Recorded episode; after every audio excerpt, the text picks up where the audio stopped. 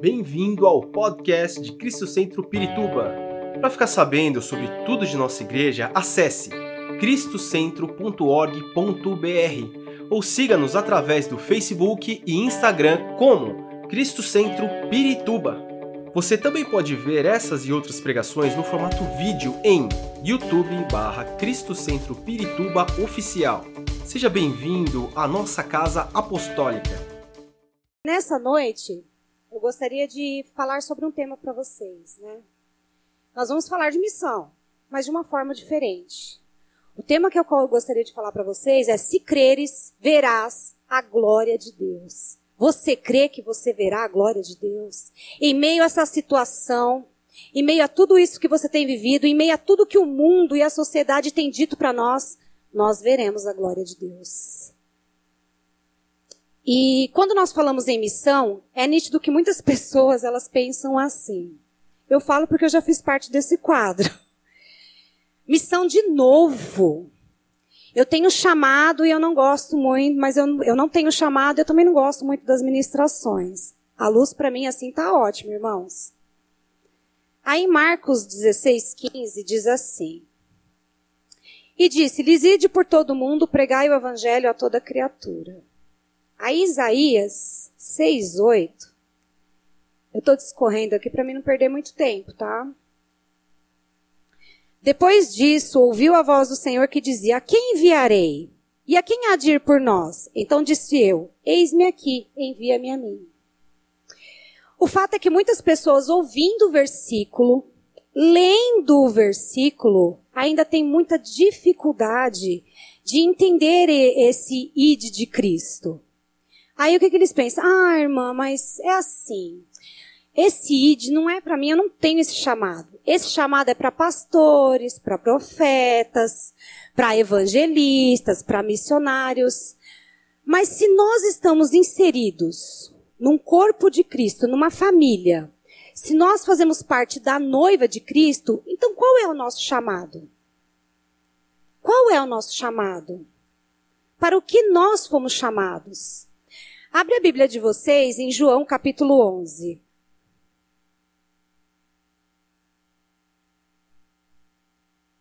Mateus, Marcos, Lucas, João.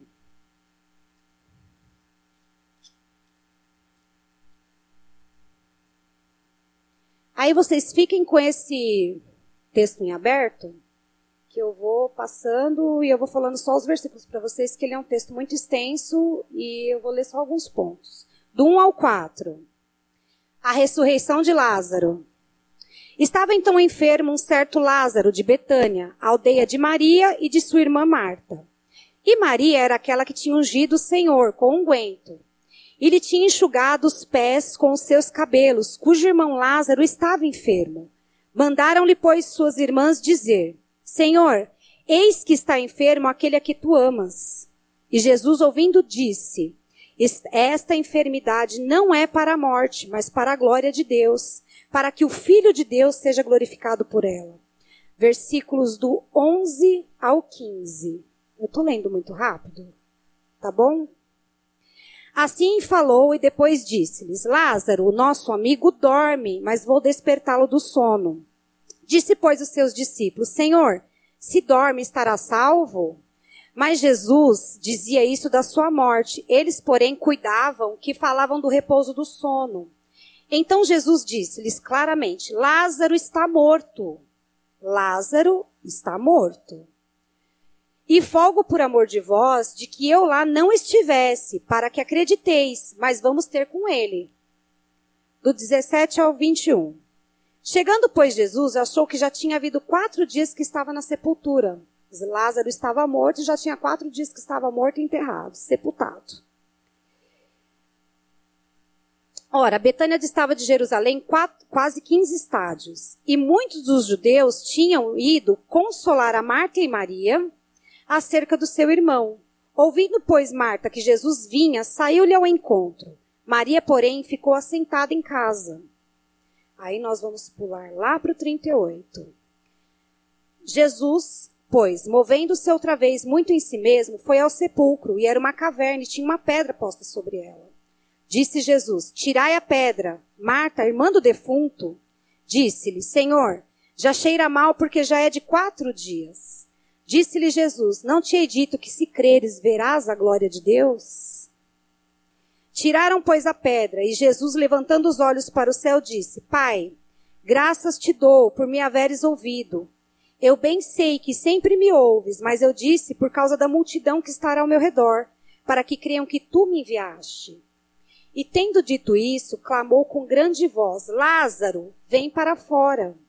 E o defunto saiu, tendo as mãos e os pés ligados com faixas, e o seu rosto envolto num lenço. Disse-lhe Jesus: Desligai-o e deixai-o ir. Muitos, pois, dentre os judeus, que tinham vindo a Maria e que tinham visto o que Jesus fizera, creram nele. Amém? Eu sei que vocês estão se perguntando assim, irmã, mas o que tem a ver a ressurreição de Lázaro com missão? Você está certo disso, irmã? Eu estou certa disso. Quando eu estava, quando Deus me deu essa palavra sentada no fundo da igreja, quando, eu, quando Deus me deu essa palavra, ele me mostrou um personagem nesse texto que ele está oculto aos olhos de Deus, aos, nossos olhos, mas ele está sendo visto aos olhos de Deus. Ele está oculto para nós, mas para Deus não. Ele tem um papel importante aqui nesse, nesse trecho. Esse homem, ele exerceu seu chamado sem ter seu nome citado. No versículo 3, vamos lá. Mandaram-lhe, pois, suas irmãs dizer: Senhor, eis que está enfermo, enfermo aquele que tu amas. Alguém que provavelmente deveria ser chegado da família, porque quando algo assim acontece na família, você não chama alguém que você não conhece para te ajudar a socorrer. Você chama alguém que está próximo. Então, provavelmente ele deveria ser um vizinho, alguém muito próximo, estava ali no momento, e Marta e Maria mandaram este homem ir levar uma mensagem até Jesus. É sobre este homem que nós vamos falar nessa noite. Vamos pensar comigo, igreja. Se a Bíblia diz que Jesus, ao receber a notícia sobre Lázaro, permaneceu onde estava dois dias ainda, que é o versículo 6. Ouvindo, pois, que estava enfermo, ficou ainda dois dias no lugar onde estava. E ao chegar até Lázaro para a ressurreição, já faziam quatro dias que Lázaro estava morto. Então, este homem oculto na Bíblia, né, aos nossos olhos, ele demorou dois dias para viajar. Que ele pegou o recado de Marta e Maria para levar até Jesus. Foi os dois dias que Jesus ficou aqui, os dois dias de viagem dele para levar novamente a mensagem que Jesus havia entregue para ele entregar para Marta e Maria. Certo? Até aí tudo bem? Estão acompanhando? A gente vai rolar uma matemática aqui também. Até levar lá. Só que aí o que acontece? Se ele demorou dois dias para chegar até lá, recebeu o recado, né? Entregou a mensagem, ó, oh, Jesus, aquele a quem tu amas, ele está enfermo. Aí Jesus vira para ele e diz assim: Olha, essa enfermidade não é para a morte, mas é para a glória de Deus, para que o Filho de Deus seja glorificado por ela. E aí ele demora dois dias para voltar com a mensagem para entregar para Marta e Maria. Só que quando esse homem chega lá, Lázaro está morto. Aí eu te pergunto, como entregar uma mensagem sendo que o homem está morto? Aí você, é meio, não é? Você olha assim e fala, mas como que eu vou chegar para a mulher e dizer para ela que Jesus disse que a enfermidade não é para a morte e o homem está morto? Já haviam dois dias que ele tinha, estava morto e sepultado. Aí eu fiquei imaginando assim a cabeça daquele homem. Eu fiquei imaginando. Aí um primeiro ponto aqui, ó ser escolhido em meio a tantas pessoas para levar a notícia para Jesus. Já começa por aí. Porque tinha muita gente, mas ele foi o escolhido. E o nome dele não é citado. Ele foi escolhido. E ele não precisou ficar vendo o que ele ia falar para Jesus, como ele ia orar para Jesus, como ele ia se portar na frente de Jesus. Ele levou a mensagem já do jeito que era para falar. E do jeito que era para falar, ele foi e entregou. Simples, prático. Eu fico imaginando esse homem até chegar lá, humanamente falando. Gente, vamos lá. Dois dias de viagem. Na cabeça dele, eu acredito que ele está indo falando assim: Jesus pode todas as coisas. Eu vou chegar lá, vou entregar a mensagem para Marta e Maria, e quando eu chegar lá, na hora Jesus vai socorrer, porque é quem ele ama. E aí ele vai vir comigo. Porque humanamente falando, quando você pede socorro para alguém, que a pessoa faz? Ela vai com você, ela vai te ajudar a socorrer. E aí Jesus vai vir comigo, e eu chegando lá, Jesus cura Lázaro e tá tudo bem. Humanamente falando, não é isso que a gente imagina quando você pede socorro para alguém, que a pessoa vai vir com você, já vai pegar a pessoa, botar no carro, chamar a ambulância, fazer alguma coisa. Só que quando ele chega lá, Jesus vira para ele, escuta ele e fala assim: Ah, essa enfermidade não é para morte, não. É para a glória de Deus.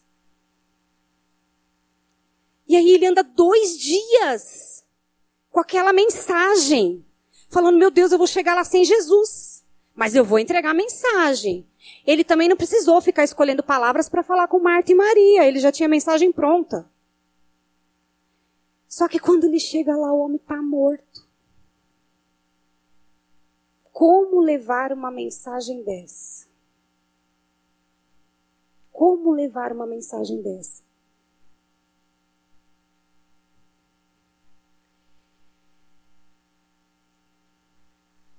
Na época de Jesus, normalmente, a morte e o sepultamento, quando aconteciam devido ao clima ser muito quente, era feito tudo no mesmo dia e com muita rapidez. Eles tiravam tiras de tecido, envolvia o corpo da pessoa, especiarias caras, unguento, tudo muito rápido por conta do clima quente. Ele chegou lá, o homem já estava morto há dois dias já dentro do sepulcro.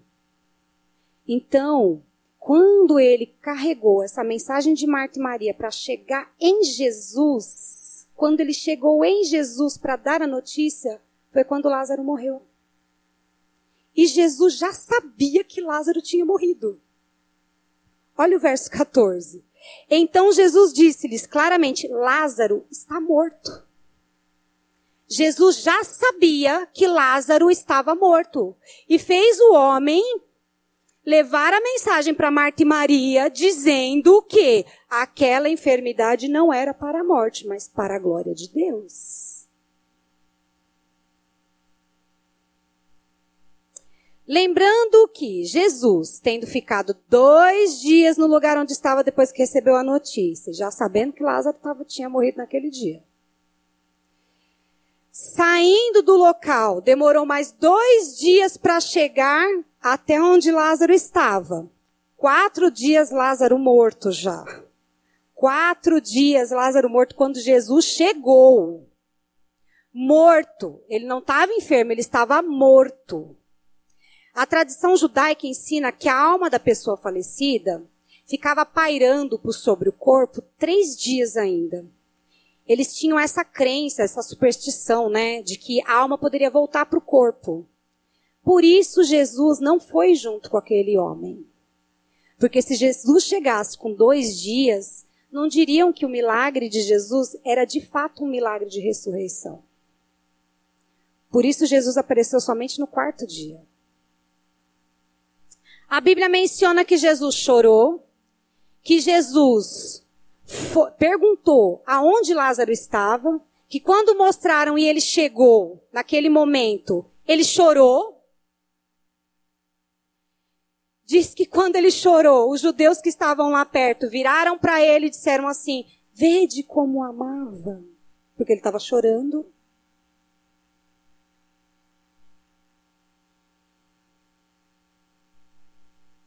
E esses mesmos judeus começaram a dizer assim: Não podia ele que abriu os olhos ao cego fazer também com que este não morresse?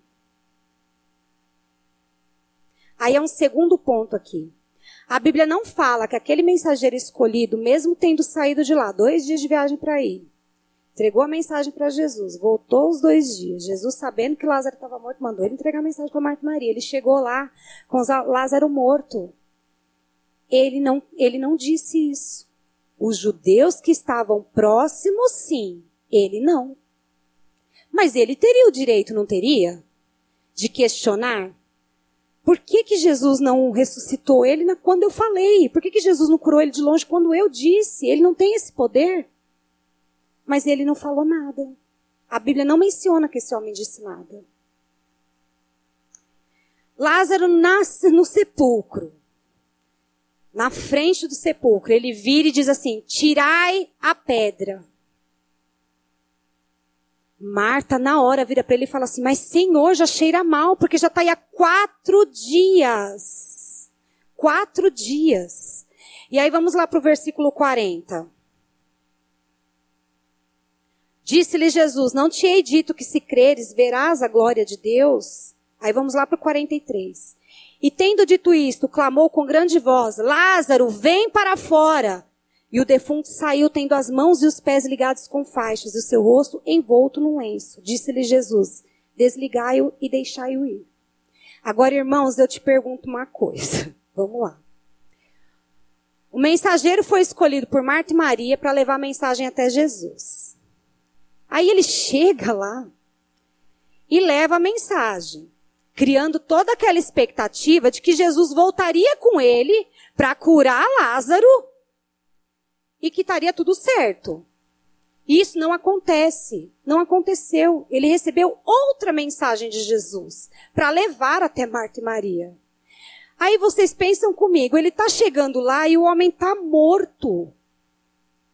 O homem morreu. Está sepultado há dois dias.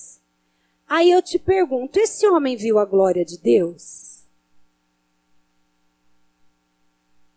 ele viu a glória de Deus?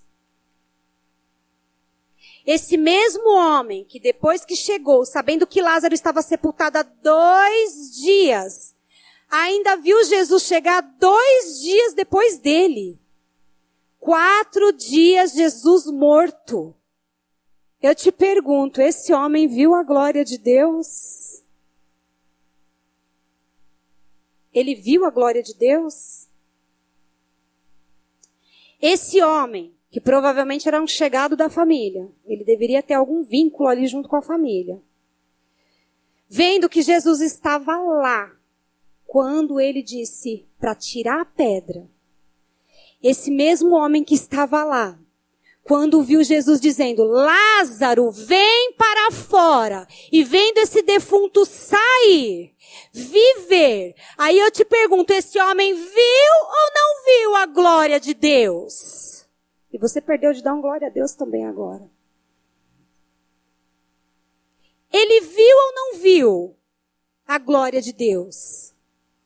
Ele viu, gente, a glória de Deus. O nome dele não está escrito na Bíblia. Ninguém sabe a idade dele. Ninguém sabe o que ele era dessa família, mas ele viu a glória de Deus. Ele tem participação nisso. Ele levou uma mensagem até Jesus. Ele retornou com uma mensagem de Jesus. Ele em momento nenhum murmurou, blasfemou. E ele viu a glória de Deus.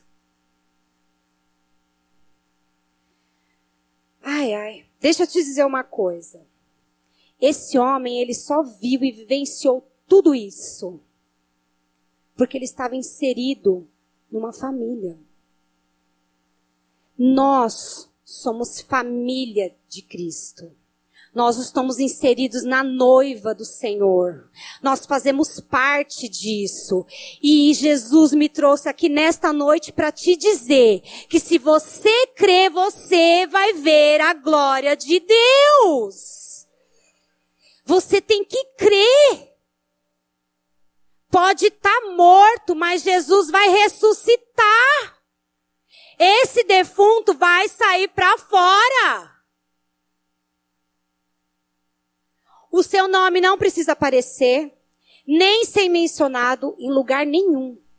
Deus precisa saber que você obedeceu e fez. Mas ninguém. Você pode até dizer assim: ah, mas ele foi. E eu não tenho chamado de ir. Deixa eu te falar outra coisa. Missão se faz indo, orando e contribuindo. Se você não vai, Vai com isso daqui, ó. Com o teu joelho em oração você vai, porque Jesus está convocando você nessa noite como um missionário intercessor, orador da casa dele para levar as mensagens das pessoas até Jesus e para trazer a mensagem de Jesus até as pessoas. Deus está te convocando nesta noite para que você desperte a ver que tem pessoas que estão precisando de você você não precisa ir às nações, mas você precisa estar inserido no corpo. E se você faz parte desse corpo, você precisa começar a abrir a sua boca e a clamar como Jesus clamou e a dizer a todos os problemas: Lázaro, vem para fora. Esse Lázaro da sua vida, esse defunto precisa sair. E aí, o que mais me chamou a atenção aqui nesse ponto, quando o Senhor me levou a isso tudo, eu sei que o André queria que eu falasse sobre missões, fiz algumas missões, eu fui para o Piauí, passei cada uma no Piauí. Mas eu também fiz missões aqui. Sabe o hospital aqui de Caieiras? Que eu acho que era o antigo hospital de Caieiras, agora nem sei mais. Eu fiz muita missão ali dentro. No neonatal, no pós-parto. A minha igreja nunca soube. Quando meu pastor foi saber, tinha um irmãozinho que ia comigo, ele anotava no caderno. Todas as vezes que eu fazia apelo e salvação e orava por alguém, ele anotava. Eu nunca tinha feito isso na minha vida. Nem fiz e nem faço. Mas ele anotava. Quando o pastor falou assim para ele assim, mas irmã, você não está preparada, você não pode ir. Ele chegou com o caderno e falou assim, pastor, como é que o senhor disse que essa mulher não pode ir? É do lado da minha casa, o hospital. Se você não consegue ir para falar de Jesus para alguém, para falar desse milagre de Jesus para alguém, você precisa começar. A quando o apóstolo chegar aqui, 7 de setembro está chegando e ele dizer assim: irmãos, vamos orar. Vamos orar pela nação do Brasil. Pela política, pelo governo. Você dizer assim: Senhor, estou cumprindo o teu chamado e o id do Senhor. Mas é na oração. É indo, orando e contribuindo. Se você não consegue ir, você ainda tem duas opções: ou orar ou contribuir. Mas você consegue. Porque juntos nós somos mais fortes. Juntos nós somos potência na mão do Senhor. Quando eu cheguei naquele hospital ali de Caieiras, esse irmão fazia missão sozinho, evangelismo ali sozinho. Eu não sabia falar. Eu não sabia falar. Eu entrava no quarto, por incrível que pareça, tá? Eu não falava, gente. Eu entrava nos quartos das, das mulheres, ele falava assim, irmã, eu não posso entrar aí porque eu sou homem. E eu falava, mas eu vou falar o quê? Ele, Fala que Jesus ama a pessoa. Fala que Jesus está ali. Eu falava, mas meu Deus. E ele colocava eu nos quartos que não era de mulher que tinha ganhado um neném normal. Era neném com a mulher estava chorando porque o neném tinha síndrome de Down. Porque a criança tinha nascido com algum problema congênito no corpo. Aí a mulher está se acabando de chorar e você vira para a mulher e fala assim, querida, ó, Jesus, ele te ama, tá? Ele te ama, Jesus te ama. A mulher está acabando de chorar. E eu virei para Jesus e falei assim: Senhor, eu não aceito mais essa condição na minha vida. Eu preciso aprender a falar do Senhor. Porque o Senhor fez na minha vida. Se o Senhor me salvou, estou inserida num corpo, e eu sei que o Senhor fez tantas coisas por mim, o Senhor pode fazer na vida dessas mulheres também. E eu comecei a anunciar o evangelho de Jesus, eu não sabia falar. Eu pegava um versículo da Bíblia eu dizia, e eu falava a verdade para elas. Eu dizia assim, querida, eu não, eu não consigo assim sentir o que você está sentindo. Mas eu consigo te abraçar e dizer para você que há uma pessoa que se importa com seus sentimentos. Ele quer mostrar para você que em meio a tudo isso há um propósito dele na sua vida. Que em meio a tudo isso que você está vivendo, ele está aqui e ali as pessoas iam se convertendo. E ali começou a chegar mais gente para fazer o evangelismo junto. E foi indo, e foi indo. E nós chegamos a 25 pessoas dentro de um hospital. Até a gente ser brecado, porque tinha muita gente já, e aí o diretor do hospital falou que a gente estava já fazendo do, do prédio ali a igreja. Aí ele mandou a gente dividir.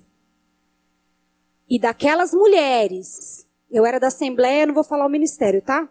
Eu era da Assembleia. Quantas vezes eu estava na porta, chegava a irmã com o bebê no colo. E ela falava assim: É aquela irmã que falou de Jesus para mim. Eu achei onde ela congrega.